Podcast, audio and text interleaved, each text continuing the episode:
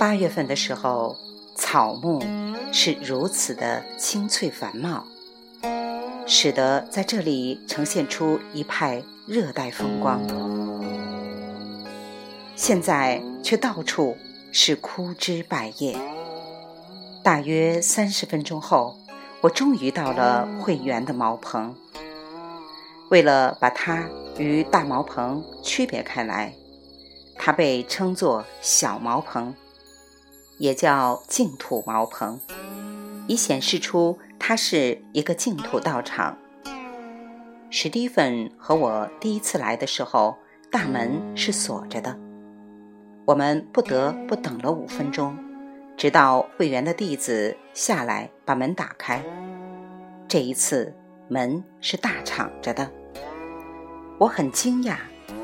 六个月前。我曾经从会员的菜园子和花园中穿过，那是我在山里所见到的最漂亮的菜园和花园了。现在是三月下旬，浓雾弥漫，气温在零度以下，唯一的生命迹象就是苹果树上的芽苞。当我走进茅棚的时候，我喊了一声“阿弥陀佛”。会员的弟子出现在门口，他叫程波，三十五岁。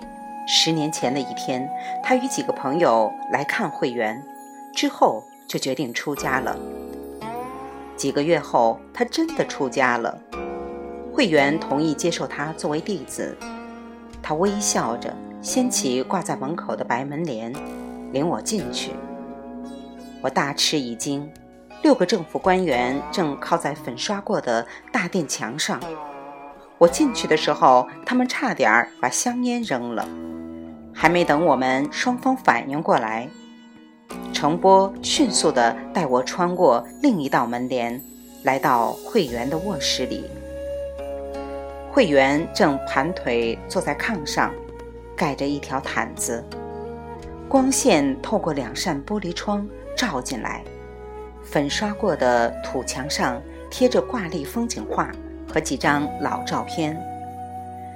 会员是中国东北的哈尔滨人，他七十一岁，十六岁的时候就出家了。一九五五年，他与另外一位尼师慧英一起来到南五台。到了之后不久，他们就搬进了这座茅棚。这是搬到嘉舞台去的一位隐士空出来的，他们一直住在这里，直到红卫兵来强迫他们离开。他们在山下弥陀寺的佛教劳改小组干了没多久，就回来了，在自己的菜园里干活、念佛。一九八一年，慧英圆寂了。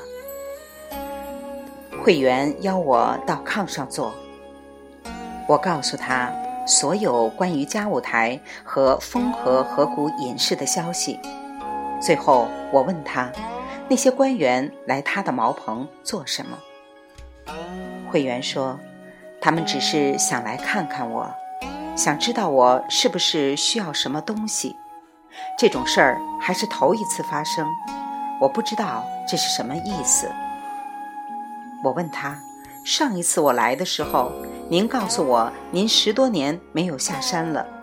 您最近下山了吗？”慧员说：“没有，我不想再下山了。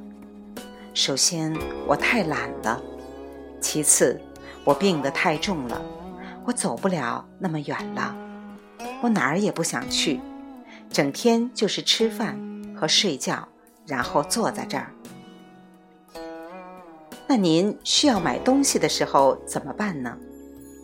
会员说：“我有一个妹妹在广东工作，她来过这里一次，时不时的给我寄点钱。我不需要多少钱，我自己种菜，用她给我寄的钱买面粉啊、食用油啊这样的东西。我的弟子下山把东西背上来，我们吃的不多，只吃早饭和午饭。”不吃晚饭。那您这儿通邮吗？会员说通，有一个邮递员大约每星期来这座山一趟。那么您有地址了？是的，长安县石扁峪镇净土茅棚。我问：“您修哪种法门？”会员说：“努力活着就够我忙活的了。但是我每天天亮就起床，诵《法华经》和《地藏经》，晚上我打坐念佛。修行要靠个人，这是我的修行。那您为什么住在这些山里呢？”我喜欢安静，会员说：“每一个出家人都喜欢安静。能够弘法的出家人住在城市里，我不能弘法，所以我就住在山里自己修行。您的健康情况怎么样呢？”会员说：“不太好，背东西上山，开地种菜，把我累坏了。去年我开始吐血。”一个女居士带着一位医生来看我，她给了我一些药，现在我好些了。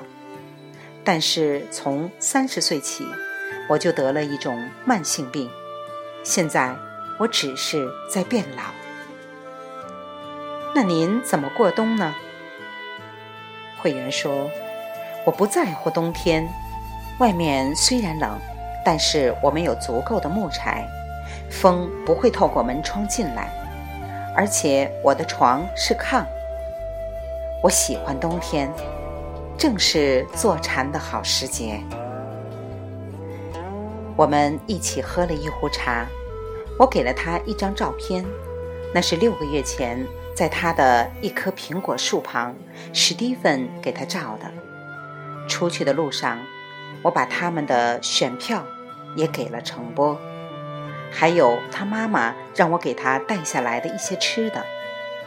他妈妈在大茅棚的斋堂里帮忙，要待几个星期。我告辞后，开始往回走。